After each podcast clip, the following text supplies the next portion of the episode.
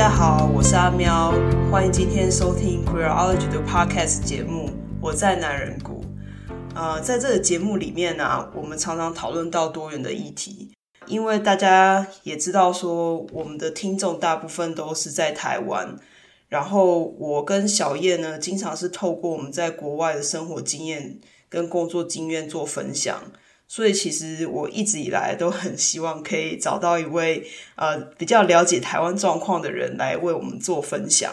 今天邀请到一位我追踪很久的 YouTuber，他叫做 Sherry，然后他目前正在经营 Sherry's Notes 雪莉的心理学笔记啊，他在频道里面分享很多关于 MBTI 人格特质的知识。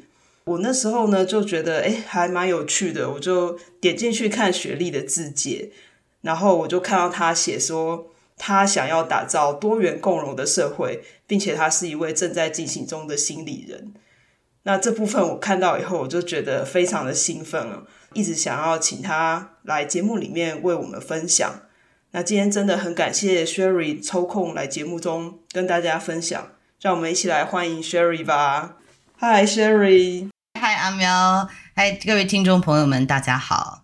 好，那呃，Sherry，我想要跟你聊一聊，就是因为我们的听众对于多元共融都很了解，但是可能不一定熟悉 MBTI，不知道你可以稍微为我们介绍一下 MBTI 呢？嗯，没有问题。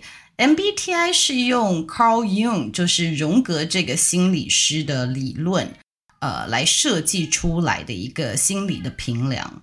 那它是透过四个向度来真的理解我们是怎么样体验这个世界，然后怎么样适应这个世界。OK，所以那他做的方式呢，是用一个自评的方式。MBTI 比较特别的是，在那个年代之前，呃，所有的心理评量都是依照医生来观察所谓的病人。来写下来，来看说这个病人到底是有什么心理的问题。那但是 MBTI 呢，它这个母女设计出来，它其实是用透过自评，就说你自己来评量自己的心智模式，就是你的思考模式。那在这里面很棒的就是，它并没有特别去找说你心里有什么毛病，而是只是讲说我们每个人都是不同的。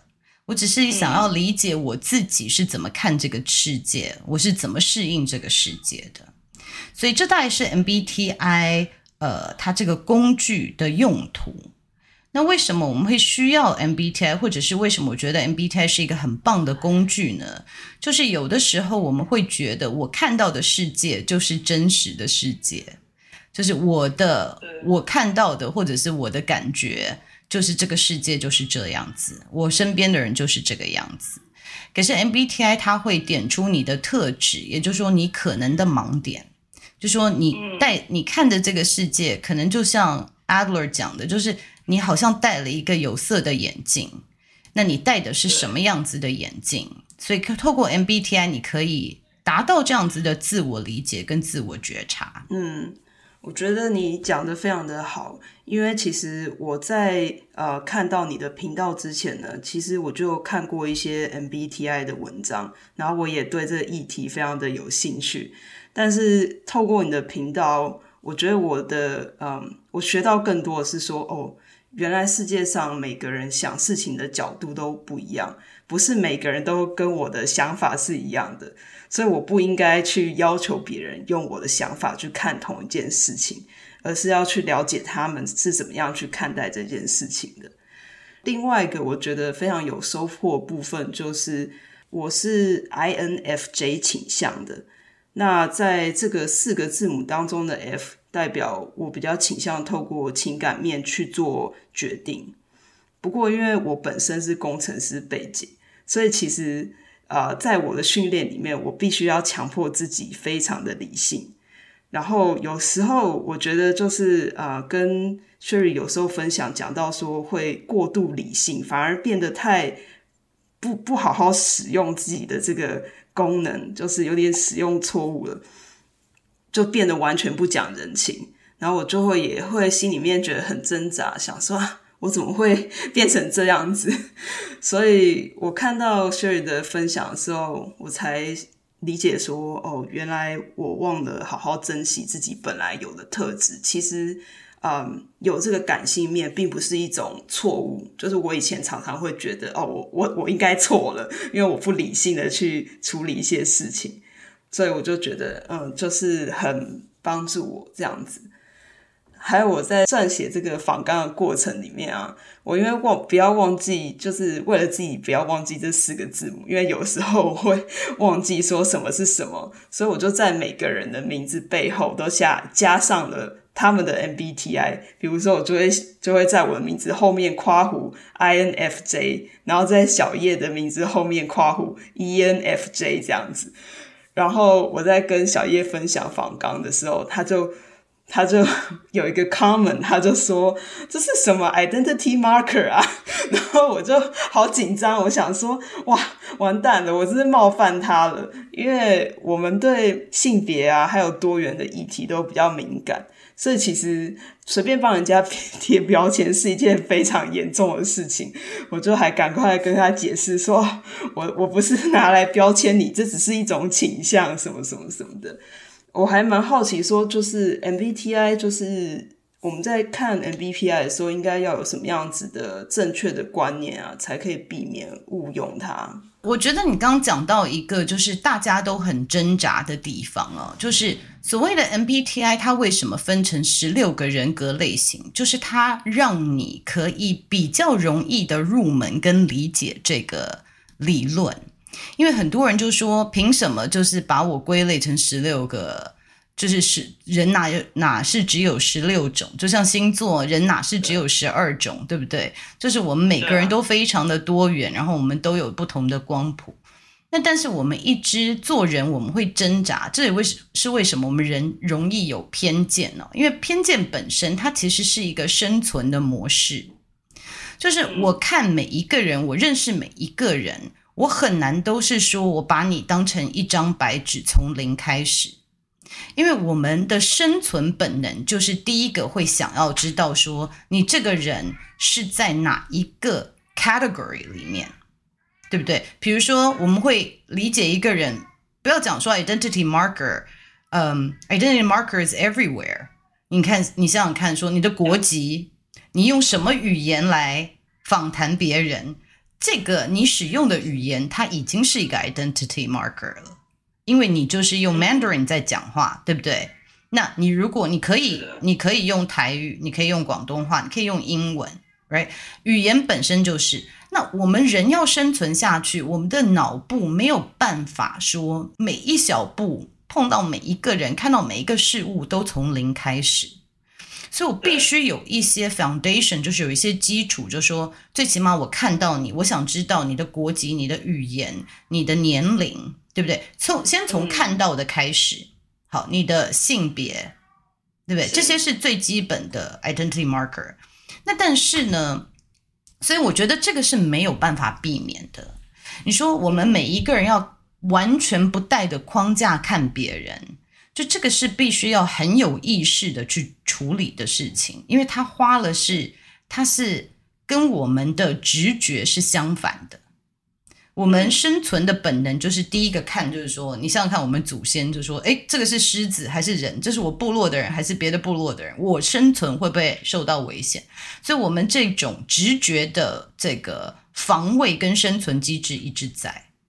所以，当我们看到异类，就是你跟我是不同种族、不同性别、不同性向、不同什么的时候，我可能第一个就是有防卫机制啊。那这样子他跟我不一样，那我是要怎么样再继续生生存下去？所以我觉得会把别会有想要把别人框架住，这个是我们的第一个是我们本能，所以我们会期待每一个人他应该有一些我们可以比较能够。理解他的一个方式，但是我在讲到多元共融跟讲 MBTI 的时候，我觉得无可厚厚非。你做完以后，你想要很快的让别人知道说，哎，我是一个 INFJ，所以最起码你可以了解我的认知功能，或者是我是怎么看这个世界的。你最起码认识了我五十趴，好，五十八、七十趴。可是我的独特性，我跟其他 INFJ 还是有不同的地方。就说这个人可不可以跨越这个框架来看，我还是有我的独特性的。那我觉得这个就是我在影片中一直要强调的，因为我理解大家做完以后很会希望拿这个来框架自己。比如说我是台湾生的，我会讲说 I'm from Taiwan，这个就是一个 marker，对不对？我我可能以我这样子的 background 为骄傲，那我也很希望你可以理解。可是你对台湾的人的印象是什么？也许你觉得台湾人好棒，也许你觉得台湾人很糟。那这个就是你的诠释了，可是我的诠释也许跟你的诠释不一样，所以我们一定会碰到第一阶段，所以我觉得第一阶段是不可避免的。我们说现在的性向流动什么，就是你一开始他必须要建立在你知道一般的人他在还没有有意识来理解人的这个流动性的时候，他一定会希望知道你是谁，嗯。最起码这样子，我才能跟你继续对话。没错，就是有一个基础的，好像有一个基础的一个 baseline 的感觉，然后再从这中去了解对方的独特性。对对对，所以你一定要有 set 一个 baseline。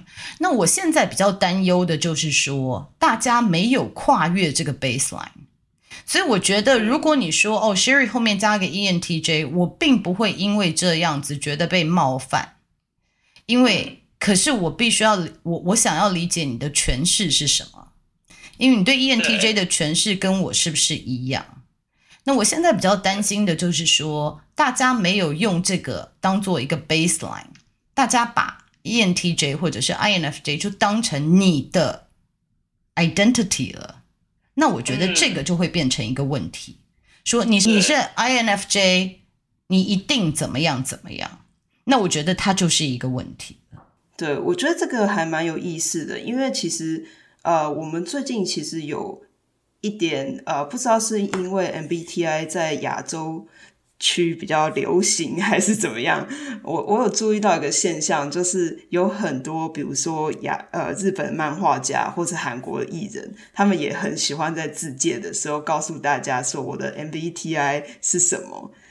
所以我就觉得，觉得你讲的这部分非常的有有意思哦，就是说，呃，它其实只是一个让你比较基础的了解这个人，但是不代表说这个人就是呃某一个样子，他还是有他自己呃独特的样子。对，但是我觉得是可以让别人理解你。比如说，我讲我是一个五十岁的女性妈妈，住在台湾，那你可能就已经有一个基础的图像了。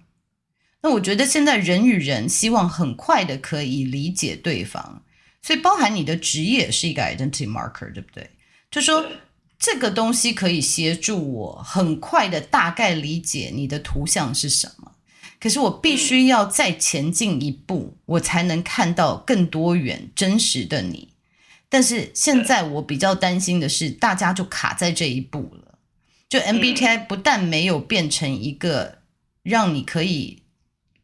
了解自己更深入的，反而就是你就停顿在那里了。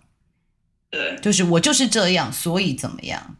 那我觉得，如果是这样子的话，其实 MBTI 它本身的功效没有被看到，因为我做 MBTI 理解我的类型，不是我可以合理化我自己所有的行为，或者告诉你我就是这样的人呢，所以怎样，对不对？Take care or leave it。而是说我是这样的人，所以我可能有什么想要表现的，那我应该要让他表现出来。因为如果没有的话，我可能会很很郁闷，对不对？或者是说，我看人的时候，我是不是会因为我的心智功能而讨厌或者排斥什么样子的东西？那这这样子会不会呃抑制我自己的成长？对，我，我曾经好像就有听过朋友说，哦，他很不喜欢 F 倾向的人，因为觉得他们都很不理性。对啊，我觉得就有点像你担心的这一部分，就是说反而变成一个啊、让大家不去理解对方的一个工具。对，我觉得如果是加深大家的误解的话，因为我其实有的时候看到我的影片下就说，哦，我最讨厌这个型了。就是我前任就是这个型，所以我最讨厌这个型了。那我也听过星座专家说，有的人就说什么什么星座的女生最超难搞，就是讨厌之类的。那这个会让我觉得危险。不管你是用什么框架去看别人，就是如果你觉得人是没有办法超越他的特质跟天赋，或者是超越他的不管是什么 identity marker，就是国籍等等的，比如说台湾人一定就是这样子，好，十八岁的人一定就是这个样子。就是说，如果你没有办法理解人是可以超越他的一些刻板印象的话，那其实你自己也把自己框架住了，因为你就认可说，反正我就是这样子，我就这样国籍，我就是这样的性别，我就是这样的性向，所以我一定怎么样？就是我觉得反而没有让你看到你自己跟其他人的可能性。对啊，因为我其实呃，我知道雪莉老师最近出了一本书嘛，叫做呃，我和我的使用说明书。然后其中前面的部分就是呃，老师有讲到自己正式 MBTI 的这个过程。那有一有很大一部分是说，MBTI 终于让你了解说自己为什么之前会一直陷在一个一个很不开心的状态，然后一个觉得自己无法。发展的状态其实是自己造成的，然后你必须要先接受自己有改变的可能性，才可以再突破自我。我觉得这个部分让我觉得看了以后觉得非常的感动。这样，谢谢谢谢。对，我其实真的，我最近才看，我可能比大家都晚看，我最近才看了 Disney 的一个卡通电影，叫做。魔法满屋就 Encanto，你有看吗？嗯、呃，没有。Anyway，我在里面，我觉得啊，这个电影真的是我要推荐大家看，可以让大家比较理解我在讲什么。因为我常常会听到人跟我讲说，嗯、那我 MBTI，比如说我看到了，我就是 INFJ，我有这样子的特质，那你不是叫我们每一个人要接受自己吗？那有什么好改的？就是我有什么好地方要成长？我如果可以接受我自己，就是有这样的敏感度，然后有这样子的直觉，那我要改什么？那我觉得并不是在讲说期待你去改，而是说这是你与生俱来的特质，没有错。可是你不只是你那个特质。好，那 Encanto 如果没有看的朋友们，我建议看一下。那如果看过可以跳过，就是没有看的可以跳过这一趴。我觉得里面他是讲说每一个人。出生在这个家族里面都有一个特别的天赋，那除了女主角本身是没有拿到任何天赋的，但是每个人的天赋就变成他的标签了。比如说这个人就是千里耳，这个人就是大力士，所以他们就变成他们的角色就锁住了。好，你就是一个敏感的人，那敏感担当，你就是大力士担当，所有重的东西就是你扛，所有要听的事情就是你去听，所有。就变成你变成 one dimensional 的一个人了，真的。那我们怎么可以跨越这个 dimension？所以这个是你的特质跟你的天赋没有错。所以我没有希望你去改掉说，嗯、哦，我是 INFJ，那我就是太情绪，我情绪太泛滥，所以我必须要压抑下来，多用我的逻辑或者是理智，不是这个意思。而是说，你要知道，对你的情绪很庞大，这是你一个特质。可是你不只是这个，不需要你每次都变成大家情绪的这个 container，对不对？就是你，你可以有其他的部分。所以我其实我觉得 MBTI 让我理解的，然后我也期待用 MBTI 来协助大家的，就是说，你看到你的特质，它是可以让你发挥的，这是你的天赋，很棒。可是你比你的天赋更多，对，更多更大。我非常喜欢你刚刚讲的这个注解，而且我也非常喜欢，呃，你在书里面的每一个人格后面都写说，呃，你给这个世界的礼物是什么？然后我就觉得，我觉得这是非常重要的，因为我觉得每一个人的存在跟每一个人的人格特质都有存在的必要。而且也都是让这个世界更丰富的元素之一，是是，绝对是的。那呃，那我们现在来讲一下那个呃，我自己的呃 INFJ 倾向啦。然后我的伙伴小叶是 ENFJ 倾向。那我想要请教一下老师，我们合作相处方面有没有什么建议呢？我觉得首先先问你们现在合作相处上面，你自己有觉得有什么？关卡吗？呃，我觉得目前来说没有任何的关卡，就是我们合作的极度的顺利，就是我没有我都没有想到我们可以合作的那么顺利。嗯嗯嗯，所以那你们都已经合作很建议，所以你会期待我给你们什么样的建议？倒也没有啦，只是好奇一下而已。所以其实很多时候，我觉得。我们给建议，就是这是一个很很很主观的，就是 very subjective，对不对？就是你觉得你们两个关系的好与否，其实是你们两个自己去定下来的。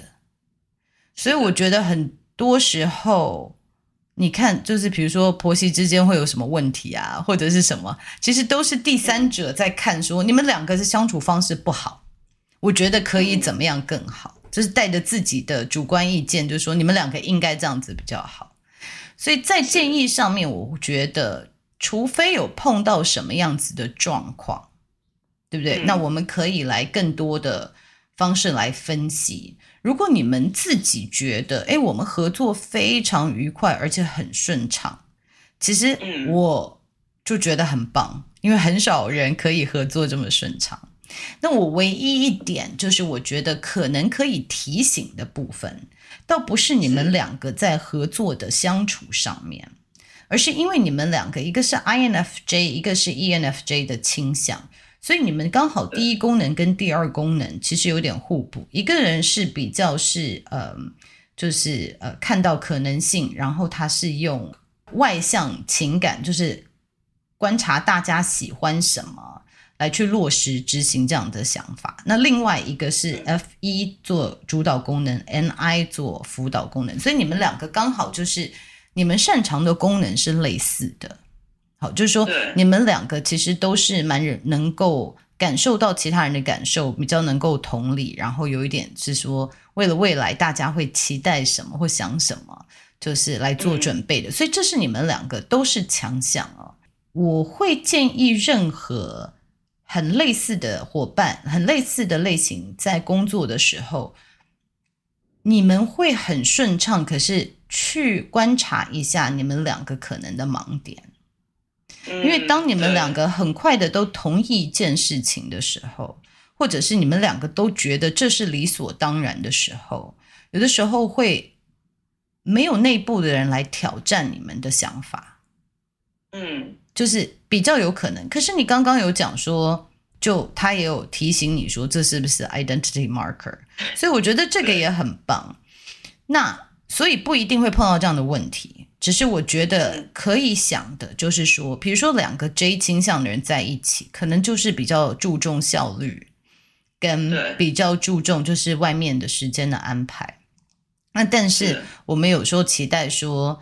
团队里面最起码有一个 P 的，因为他们比较灵活一点，right？他们的心态会稍微灵活一点，oh, 所以有的时候 J 的人会比较有效率的执行，可是 P 的人会比较抓住一些临时产生的机会。那 J 可能就觉得哦，我已经执行了，我不要再改了，对不对？那再来就是说，有的时候两个人都会不会顾太顾及到对方的。情感就是不为了伤害对方而不愿意，就是直直来直往的沟通。这可能是我看到，就是说，因为你等于是跟你思考逻辑蛮相似的人一起工作，所以你的盲点也会变成你们两个的盲点。对，我觉得你刚刚讲的这个，我确实有过类似的经验。呃，不是跟小叶，但是。可能是跟类似，就是我我感觉他也是 F 倾向的人一起共事过，就会有像你刚刚说的状况，就是说，呃，其实我们之间有一些问题，比如说我们合作上有一些问题，或我们理念其实是不同的，可是没有人愿意去戳破这个东西，大家都怕伤害对方的感情。然后最后就这样拖着，然后反而变得非常的没有效率。所以我觉得你刚刚的这个提醒，我觉得是非常受用的。嗯，我觉得就是就是观察自己吧，观察自己有什么样子的的盲点。那我觉得为什么会期待有一个多元共融的社会？就是你看所有的人都是同样的想法在一起，其实蛮可怕的。你会觉得很舒服。因为你讲什么大家都理所当然，说对啊，当然就是这样子。可是我们人如果要成长，其实会需要被挑战一下，就是你为什么会这样想？我不这样子觉得啊，或者是那那被挑战的当下，其实我们心里是不舒服的嘛，因为这是 fight 会会让我们有 fight or flight，就是我不要跟这个。跟我的想法差异这么多，这莫名其妙的人在一起，他其实会会刺激我们去想更多，就是也许在辩论的过程，你就必须要想更深了。对对，其实你现在就有讲到一点，就是我现在下一个想要问你的问题了，就是因为我那时候非常的讶异，就是。呃，Sherry 的目标是要打造多元共融的社会，因为我在频道里面那时候看到主要的内容都跟呃心理学还有 MBTI 比较有关系，嗯，所以我就非常好奇了，就是呃，透过 MBTI 作为一个自我探索的工具啊，它是否是能够帮助社会达到多元平等跟共共融？然后除此之外，有没有其他的工具可以弥补 MBTI 没有办法做到的部分？我觉得要打造多元共融的社会，其实它也许不是一两三个工具就可以，因为它要做的有一点点是我们要做一个 paradigm shift，对不对？因为我不是只是改一两个人的想法，而是整个系统。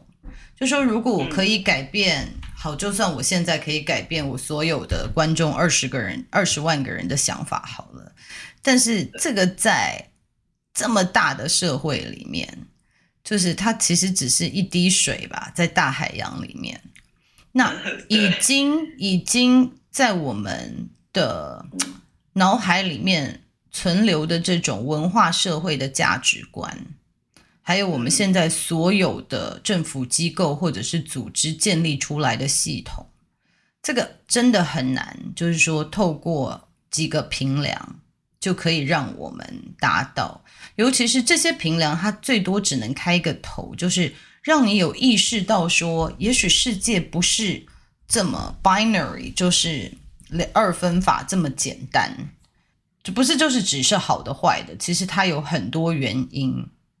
我们不是看到一个坏人，就说你看这个人很坏，我们把他关起来，而是说为什么我们社会的系统会养出这样子的人？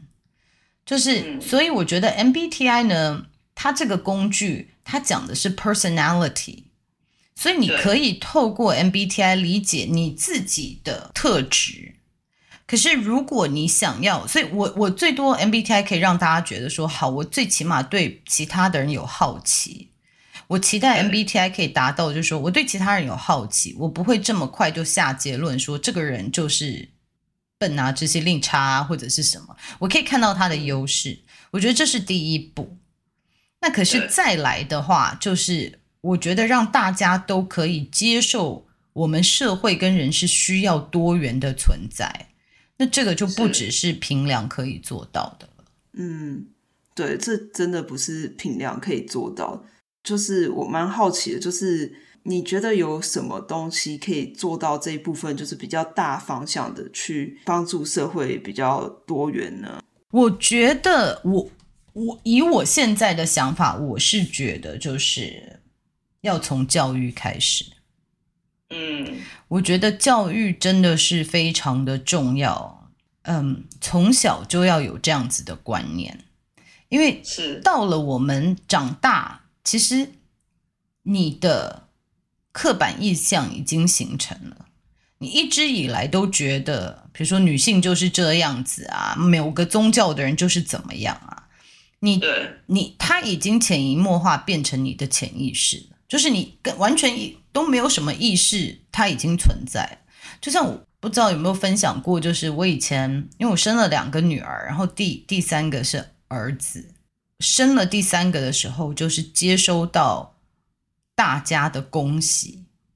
这个恭喜好像是我比我任何自己事业上面的成就就来都来得多。忽然被大家认可，说我是一个很棒的人，因为好像我终于生出一个儿子来。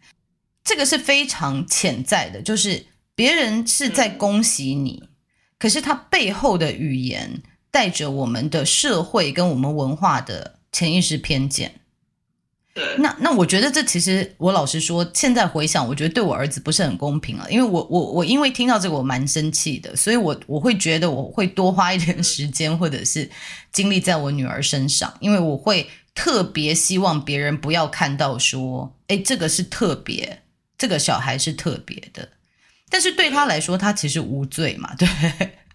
关他什么事？但是就是妈妈会因为社会上面的关系，所以会觉得，呃，所以我要讲的就是说，我不觉得我的朋友们或者是他们有这么觉察到他们有重男轻女这件事情。有的人也许隐隐约约的有，但是有的人就是随口说出来，就是他的第一反应就说，哇，好棒哦。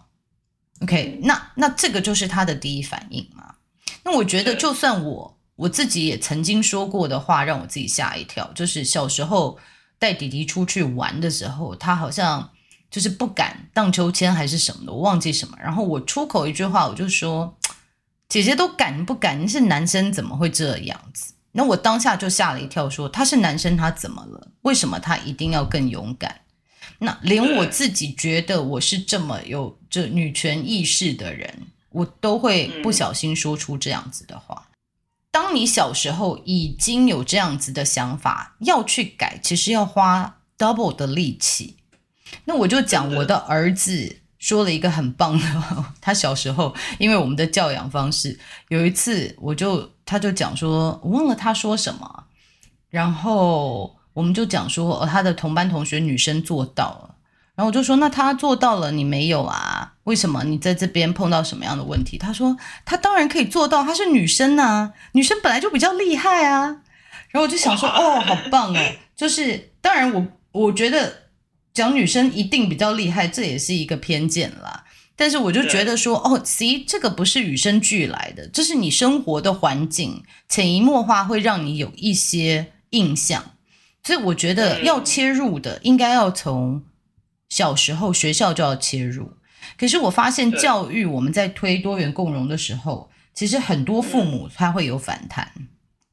对啊，所以其实我也很苦恼，就是真正 就是说要改变一个系统，要做一个 paradigm shift，其实他真的这你不晓得从哪里下手。可是我觉得我我很喜欢 Margaret Mead 的一个这个人类学家讲说，其实。他说：“Never doubt that a small group of thoughtful, committed citizens can change the world。”所以，其实我觉得可以做的就是一个一个，就是录一些影片。如果我可以改变一个人的想法，他也可以改变一个人的想法。那我们是不是可以这样子，慢慢的、慢慢的，社会有这样子的氛围？嗯，我觉得真的是小小的事情都可以。呃，有非常大的影响，所以我觉得大家就是不管是在听节目的大家，还是 Sherry，我觉得就是呃，我知道很多就听我们节目的人也是在推广多元平权，然后也常常会觉得沮丧，但是你所做的小小的事情，真的都会啊、有一些影响力，就是不要小看自己的影响力。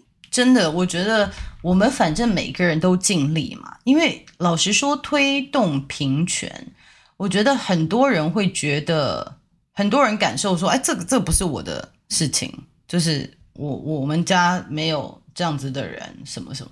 可是我我真的觉得，大家对于 diversity 就是多元共融的解释太狭窄了。就是我们所谓的多元共融，就是有。多面向的价值观，就像你知道，在台湾的社会也是，你的成绩好坏就决定了你的自我认知。我是一个好的、有用的人，还是我是一个没有用的人？对，其实不止。我觉得所谓的平权，就是我们可不可以平等对待功课好的学生跟功课不好的学生？这个也是平权。是不是功课好的学生可以选择的东西比较多？功课不好的，所有的平权，它其实讲的就是说，我们可不可以看到每个人的独特性？但是这个界限，我觉得是会拉扯很久的。就像我们在提到，就是说，人其实他还是希望有一个 baseline，对不对？要不然会太累。所以我觉得现在看到美国的 backlash，就是说，哎呀，你们推动这些东西，我们要回到最原始的，就是男人就是男人，女人就做女人的事情，就回到简单的社会。因为一直要处理这么多讯息，其实对于一些从小不是这样子思考逻辑的人，这真的是太庞大的压力。对，而且我觉得在就是，我觉得我们现在的社会啊，都比较讲求效率。然后当你要去呃尊重多元，去思考很多人的需求的时候，就会变得比较没有效率。然后所以就开始大家会觉得说，为什么我们要呃去想所有人到底需要什么？就大家只要依照一个方法就好了，大家就照那个方法，不要不要弄那么多方法，搞得事情好乱，然后就是也很没有效率。所以我是可以理解说为什么会。有这样子的一些反弹呢、啊？嗯嗯嗯嗯嗯，就是我觉得就是没走，我我们我你刚刚提到说很多伙伴觉得身心疲惫，我觉得就是要知道有这样子的期待，我们每走十步就必须退回来八步，但是这不代表那两步没有走往前进。嗯、那有的时候人的改变不太可能一步登天。就是我觉得必须要有很多的耐心，就是我们慢慢慢让人慢慢慢慢的体会，因为你一步登天，就像我觉得台湾现在有些课本说，哎，你就是要多元共融，对每一个人都要好，但他没有经历过那个过程，就是他你没有让他有任何时间去怀疑，或者说我为什么要这样子做？就我觉得这也是美国现在碰到，就是说每个人都要 politically correct。那你不给人任何空间去怀疑或者是询问我为什么要这样子对这种种族的人？我看到这种种族人就是这样子，那我为什么要包容他？就是没有空间让人家这个对话，人家一讲话就说你你你糟了，你这个人就是 you're racist, you're sexist，你是什么？就马上帮人家贴标签。没有这样的对话的时候，别人很容易反弹，就说你们这些人就是莫名其妙。就是我觉得一定要让人家有好奇的空间。那好奇的空间，它其实也是在我们还是在往前走，因为最起码有开启对话。那我觉得很多时候我们看任何事情，不管是推动平权，或者是自己在事业上也好，或在学习上也好，就是说我花了那么多力气，我没有看到成果，就是我们的社会还是比较成果论的。可是我觉得我们要看到说我们进步了多少，就是我们已经开启对话空间了，这个是不是已经比以前厉害了很多？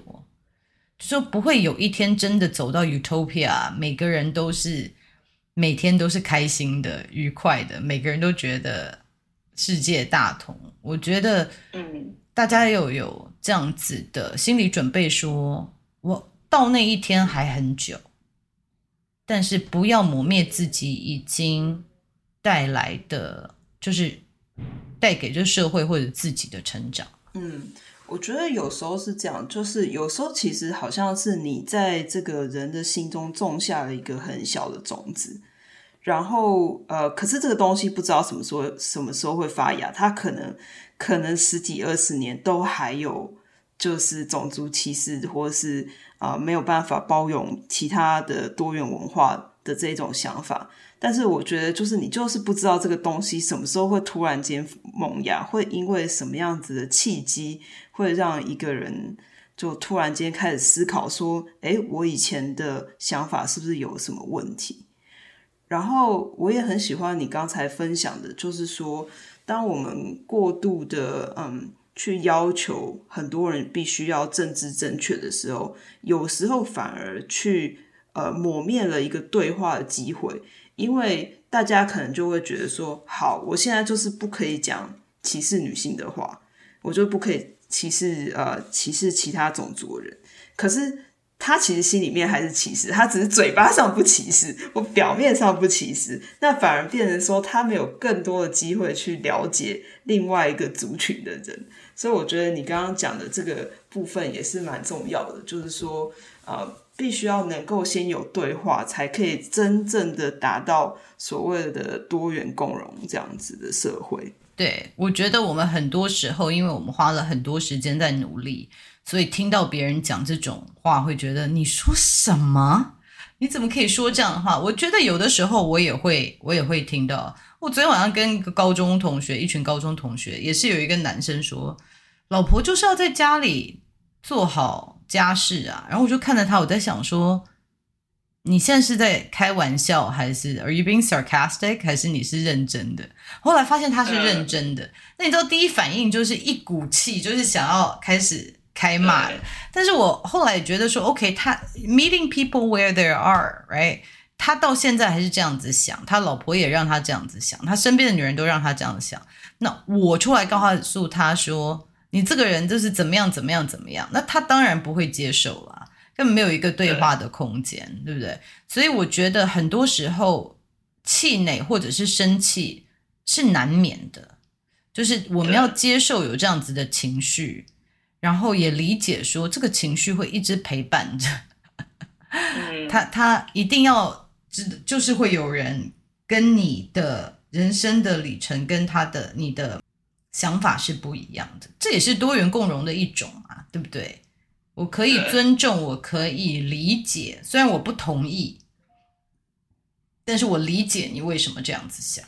对，我觉得，我觉得就是对啊，常常就像你刚刚讲那个例子，其实还蛮常发生的，但是就是就是有时候实在是要开始对话，才可以更了解彼此。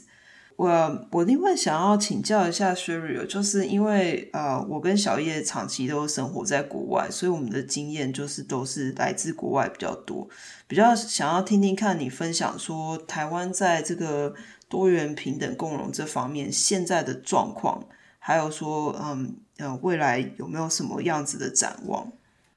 我觉得我在台湾，因为我在组织做多元共。多元共融的工作方的时候，我发现大家对于台湾存在多元这件事情是打问号的。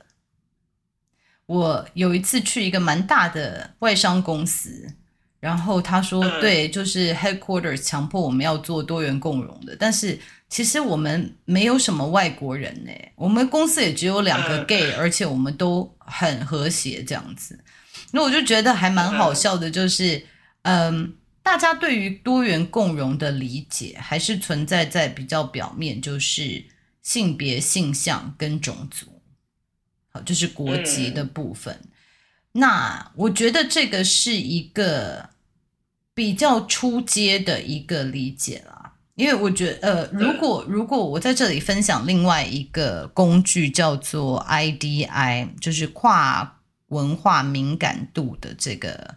呃、uh，inventory 就是 intercultural development inventory，这是一个 Dr. Bennett 他研发研究出来的。他就提到说，我们在跨文化的敏感度，就是你跟不同文化的人在相处上面会碰到几个阶段。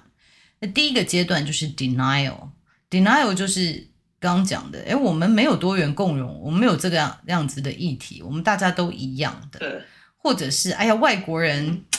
就是我都不认识外国人，我身边也没有外国人，我不需要了解这个议题哦。所以这是几第一阶段。我觉得台湾因为我们的我们的 population 的 makeup，所以我们现在外来的民族的人数还是太少数了。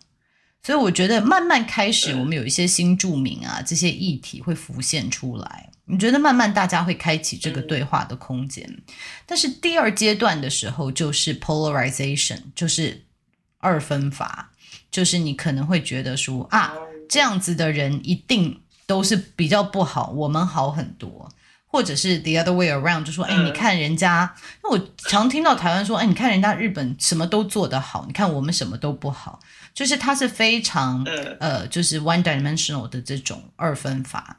那等到第三个阶段，你才会迈入就是 minimization，也就是说啊，我们人都是一样的啦，我们都有血有泪，我们都有，我们都应该完全是平等的啊，男生女生都一定要一样，每个种族的人都一样，我们都不要偏心，我们所立的法就是每个人都是一样的。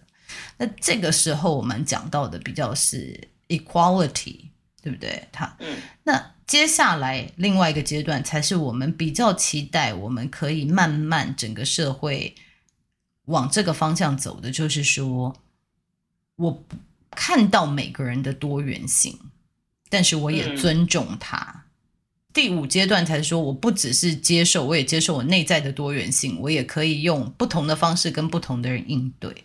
但是我觉得我们现在台湾可能还卡在第一阶段，就是因为接触的时间都很少，或者是没有看到我们的共多元性。那我觉得美国的社会，它现在可能从第三阶段就是 minimization，现在倒退到了 polarization，就是大家开始有点对立了，开始。对立，开始分裂，对立很严重。对对对，开始分裂。那 Doctor Bennett 他的意思是说，这一个一步一步的走，你不能跳着走。嗯，就是你一定是从 denial，然后走到 polarization，走到 minimization，然后最后才是尊重每个人的不同。你如果跳着走的话，嗯，你绝对会有反弹，因为他没有历经到这些的思考逻辑。然后他也提到，就是说。如果在很庞大的压力下，我们会往回走，因为你会期待一个 simpler times，比较简单的时间，就是比较简单的年代。嗯。就像我说的，我现在开始有朋友讲说，男人就是做男人的事情，女人就做女人的事情。现在搞得乱七八糟，就社会混乱，对不对？因为如果要考量每个人都是很多元的时候，其实有的你没有办法可以 process 这么多资讯，你就觉得头要爆炸了。没错，没错，所以我们就回到说，哎，大家贴一个标签，反正 INFJ 就是这样，女生就这样，男生就这样，就这样子就好了。大家废话少说，我们这样子才可以回归到一个有秩序的一个社会。我觉得这样子大家才会觉得比较安全一点。我觉得你说就是啊、台湾现在在一个 denial 的阶段，然后我其实也蛮认同的，就是我在。台湾的时候也有这样子的感觉，就是说，呃，常常会听到台湾人说，哦，我们台湾人都对外国人很友善啊，我们很热情啊，然后，呃，呃，类似说台湾最美的风景是人啊，这这种这种话。然后，可是当我呃到美国之后，然后当我再回到台湾的时候，我看到很多就是所谓的就是差别待遇，就是说。比如说，我们对可能白皮肤的人比较友善，但是我们对呃外来的义工并不友善。然后我就觉得非常的难过吧，因为我在国外，我也是个外来义工啊，所以我就觉得说啊，就是嗯，不是没有这样子的问题。然后很多人选择不去看这个东西，而且甚至会反而说哦，台湾其实是对外来人。非常的友善的，所以我就觉得说，确实还是在第一个阶段。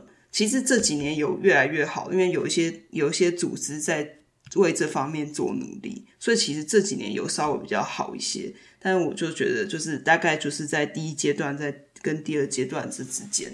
没错，我觉得我们有时候误解说，啊，我对外国人很好。就代表我是一个非常能够接纳的。其实 denial 讲的还有另外一件事情，就是说，你就觉得他他就是什么样子，好，就是你把他当成 one dimension。比如说，我就有听过说黑人都打篮球，OK，你就变成说，呃，我们就是觉得黑人很棒，因为他打篮球，等等等，变成说他要代表他整个民族，对，那这个其实也不是完全接受。对，虽然讲的是好像你在夸奖他啊，日本人都比较怎么样怎么样啊，白种人、美国人都怎么样怎么样。其实，嗯，它的背后其实是一个，你是把它框架住了。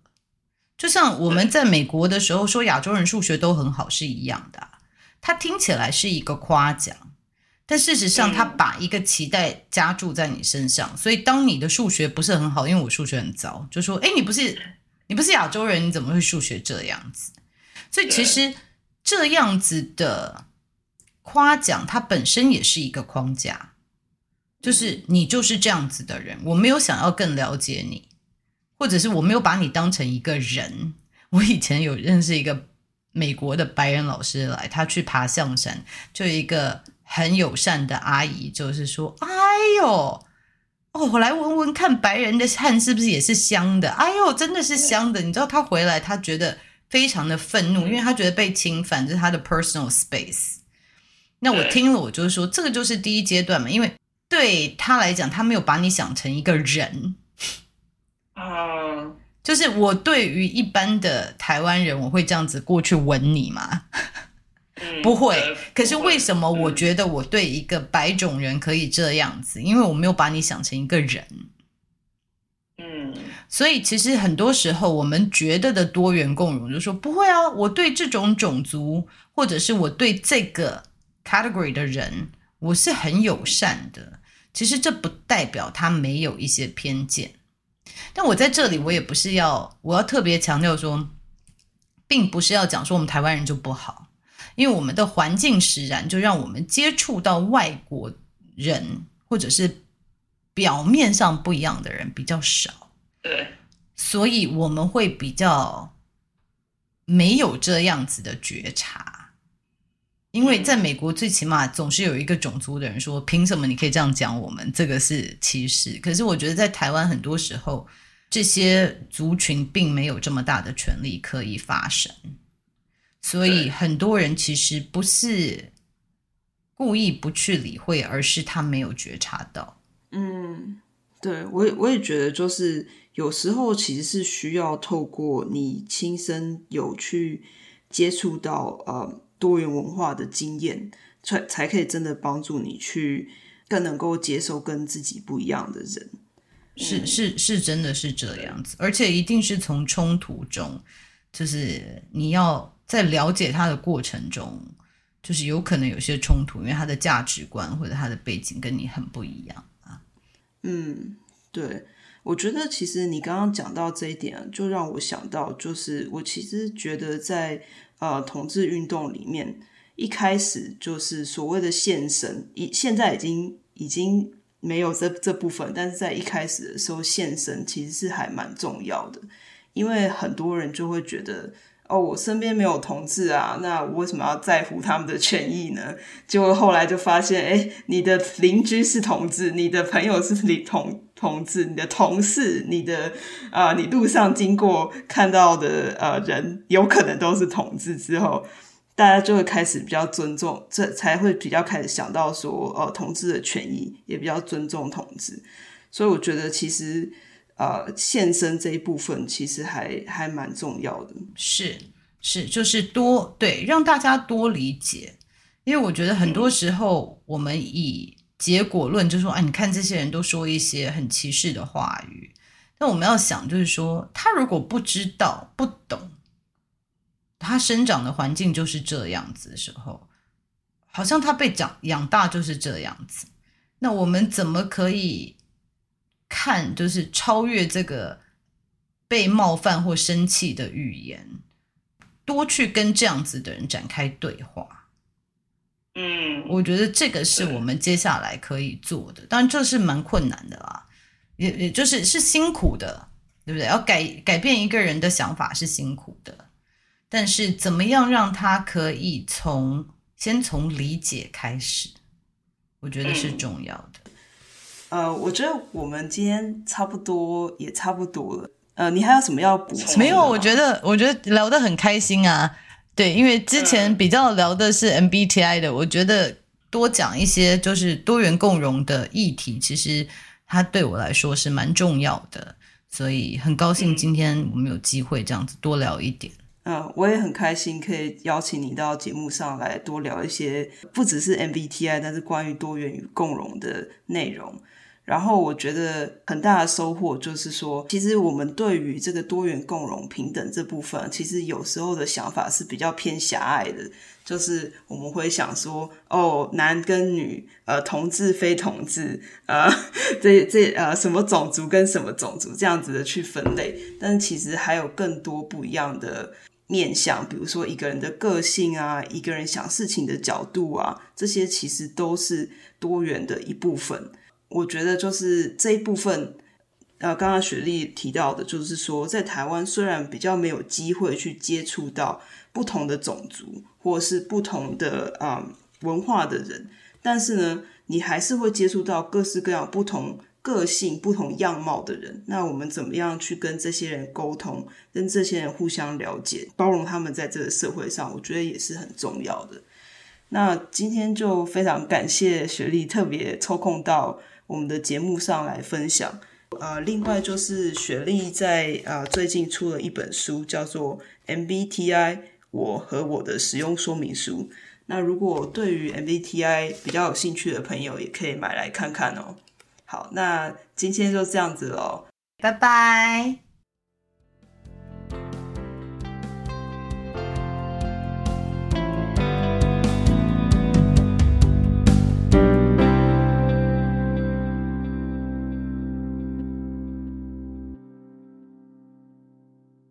谢谢你收听今天 Queerology 的节目。我在男人谷，我们是一群关心性别议题的朋友，在平常忙碌的生活中拼凑时间，克服各地时差，一起来制作这个节目。如果你喜欢我们的节目，你可以用以下几种方式支持我们：收听节目、订阅我们的频道、留下五星评价，或是邀请你的朋友一起来听 Queerology 的节目。也可以到 chronology.net 点选页面上的 QR 码，请我们喝杯咖啡。